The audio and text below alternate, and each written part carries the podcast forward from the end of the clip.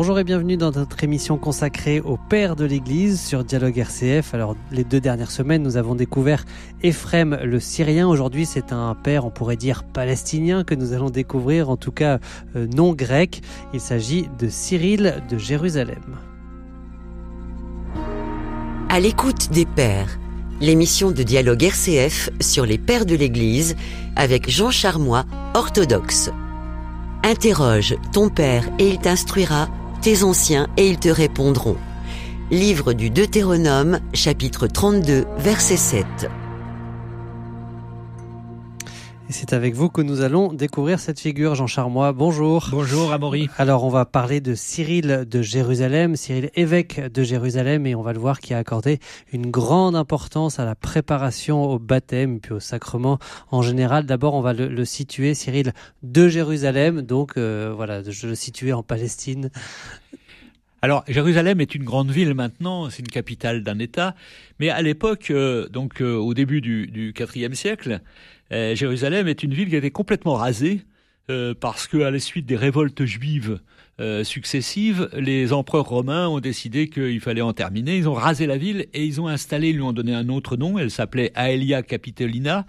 Et il y avait des temples qui ont été construits par l'empereur à Jupiter et à Vénus sur l'emplacement du temple de Jérusalem et sur l'emplacement du sépulcre du Christ.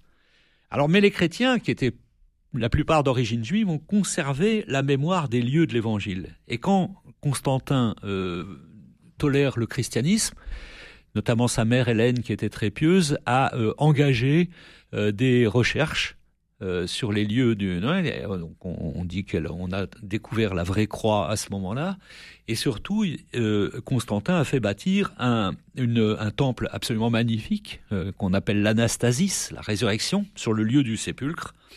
Et, euh, mais au temps de, Cyril, euh, Jérusalem reste encore une petite euh, cité puisque la métropole épiscopale, là où se trouve l'évêque principal, le métropolite, c'est Césarée de Palestine et Jérusalem est une ville secondaire. Alors Cyril, il, naît, on ne situe pas d'ailleurs très bien euh, ses parents.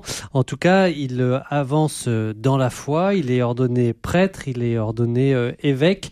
Mais au début, et vous allez nous aider à le situer, du coup, on a l'impression qu'il est plutôt proche des Ariens. Oui, parce que Cyril n'accepte pas le terme consubstantiel qui, dit qu'il n'est pas dans l'écriture, et donc euh, dans ses catéchèses, il ne l'emploiera jamais. Mais sur le fond, sur ce qu'il est, sur ce qu'il évoque, c'est, il est, il est tout à fait, euh, tout à fait orthodoxe. Et euh, donc au début, les Ariens ont pensé qu'il était de leur bord. Mhm. Hmm. Donc donc les, les, les, Ariens ont cherché à, l'attirer vers lui, mais Cyril, ils se sont vite aperçus que en fait que Cyril, une fois devenu évêque, se rangeait dans le camp des qui s'opposait à la ligne des des comment des Ariens mhm. et euh, ils se sont brouillés avec lui. Et de fait, après, il va y avoir un enchaînement où il va être nommé évêque, puis euh, destitué, puis renommé, puis déposé. Puis alors, il va être déposé trois fois, euh, plusieurs fois, etc. On l'a accusé de d'être trop arien, puis de pas y être assez, etc. Bon, en fait. Il a fini par euh, réinstaller en, Jérusalem euh, vers 360, euh, 362. Et puis ensuite, il est en 381, il est enfin reconnu évêque légitime de Jérusalem mmh. et il participe au concile de Constantinople de 381. Il, est, il, y est présent et il est dans le camp des partisans du concile de Nicée. Donc là, il n'y a plus de doute. Et là, il n'y a plus de doute. Hein. Et le pape Damas à l'époque, euh, dit Nous reconnaissons depuis longtemps comme évêque de Jérusalem le très vénérable et très pieux Cyril, qui a été élu jadis selon les règles par les évêques de sa province et qui, en divers temps, a beaucoup lutté contre les Ariens. Mmh. Alors, voilà, c'est très clair. Du coup, beaucoup de, de catéchèses baptismales, je l'évoquais en, en introduction. Comment est-ce qu'on peut présenter un petit peu cette œuvre de Cyril? Alors, il y a une première catéchèse, une catéchèse d'introduction, qui est euh, une homélie. En fait, ce sont des homélies, ces catéchèses, hein, qui est destinée aux, aux futurs baptisés, aux mmh. catéchumènes qui se présentent pour le baptême. Il y a ensuite 18 catéchèses qui sont prêchées aux catéchumènes. Et alors, ça se passe pendant le carême, puisque les baptêmes se faisaient pendant la nuit de Pâques. Mmh. Hein, C'était le, le, toute l'Église pratiquait ainsi à l'époque. Hein. Et euh, les, catéchèses, les catéchèses 6 à 18 commente le credo, le credo qui est le credo de l'église de Jérusalem à l'époque, mais qui est pratiquement celui de Nicée. Je souligne quand même que la préparation au baptême s'est allée sur trois semaines et c'était six jours par semaine pendant trois semaines. Hein. Ouais, six jours par semaine, donc 18 catéchèses. Du lundi au samedi, il y avait que le dimanche. Et pas le dimanche, voilà.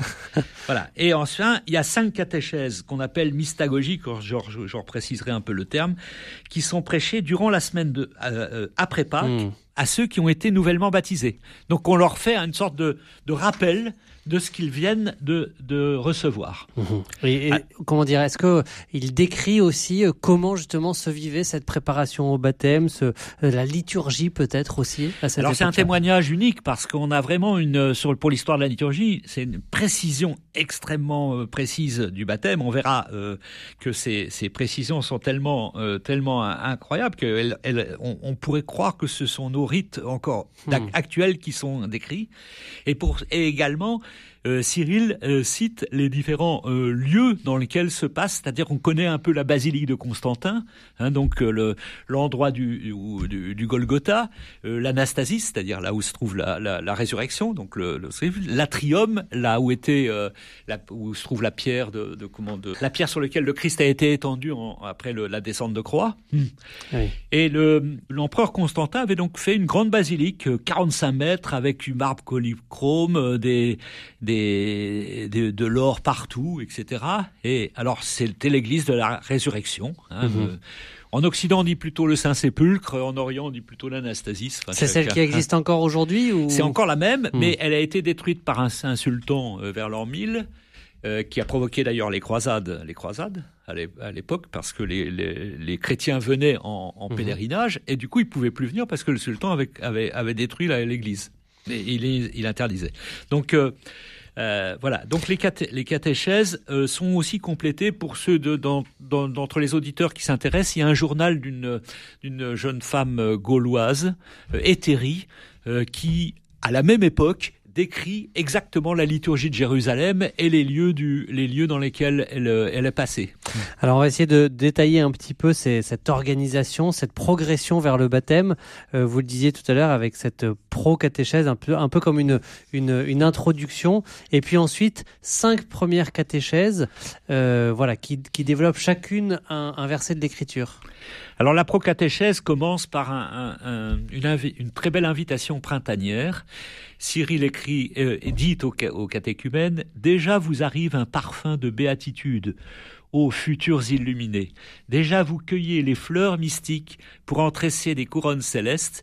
Déjà l'Esprit Saint a soufflé la douce odeur.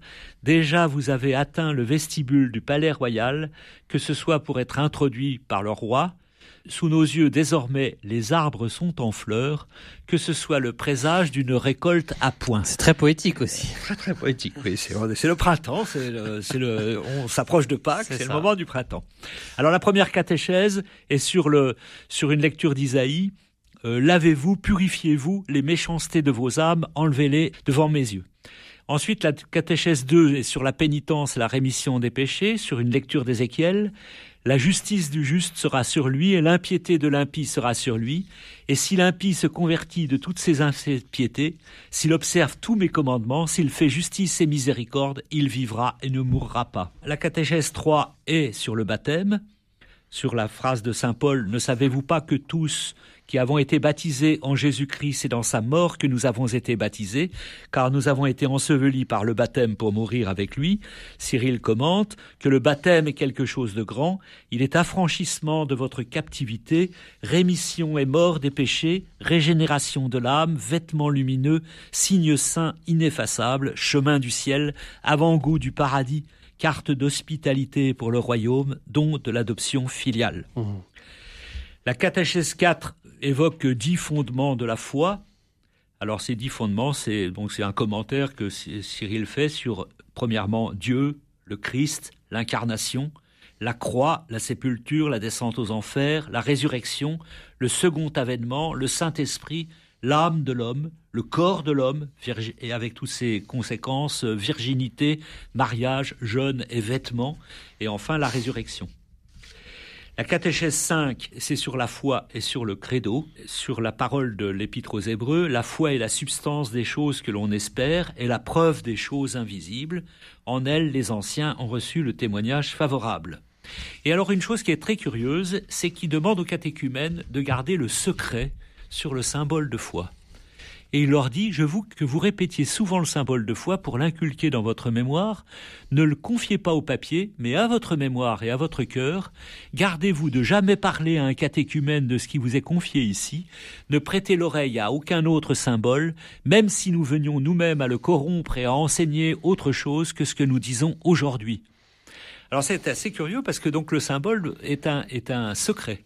Mhm. Et, c'est ce symbole de l'église de Jérusalem, et c'est un symbole très ancien, hein, et il a servi de base au symbole de Nicée que les chrétiens utilisent mhm. encore aujourd'hui. Mhm. Alors, ce, il y a beaucoup de ces autres catéchèses ensuite, hein, de, de, 6 à 18. Euh, on ne pourra pas tout dire. Peut-être on peut simplement, pour terminer, lire un extrait euh, d'une des, des, catéchèses qu'il a consacrées au Saint-Esprit. Oui, c'est un très beau texte. Euh, euh donc, Cyril dit L'Esprit Saint a beau être un, simple et indivisible, il distribue ses dons à chacun selon sa volonté. Bien que l'Esprit soit simple, c'est lui, sur l'ordre de Dieu et au nom de Christ, qui anime de nombreuses vertus. Différent chez les différents hommes, il n'est pas différent de lui-même, ainsi qu'il est écrit, chacun reçoit le don de manifester l'Esprit en vue du bien de tous.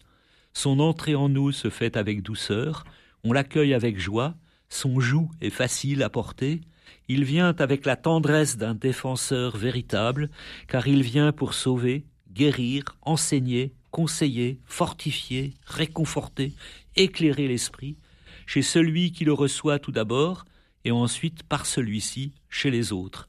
Celui qui reçoit la visite du Saint-Esprit à l'âme illuminée, et il voit de façon surhumaine ce qu'il ne connaissait pas, que le Dieu de l'univers qui a parlé dans l'Esprit Saint par les prophètes et qui l'a envoyé en personne sur les apôtres le jour de la Pentecôte, là où nous sommes, daigne l'envoyer encore sur vous, qu'il vous garde en nous accordant à tous sa bonté pour que nous rendions en tout temps les fruits du Saint-Esprit, charité, joie, paix, longanimité, bienveillance, bonté, foi, douceur, pureté dans le Christ Jésus. Amen. Merci Jean Charmois et on poursuit avec Cyril de Jérusalem la semaine prochaine. À l'écoute des Pères, l'émission de dialogue RCF sur les Pères de l'Église avec Jean Charmois, orthodoxe.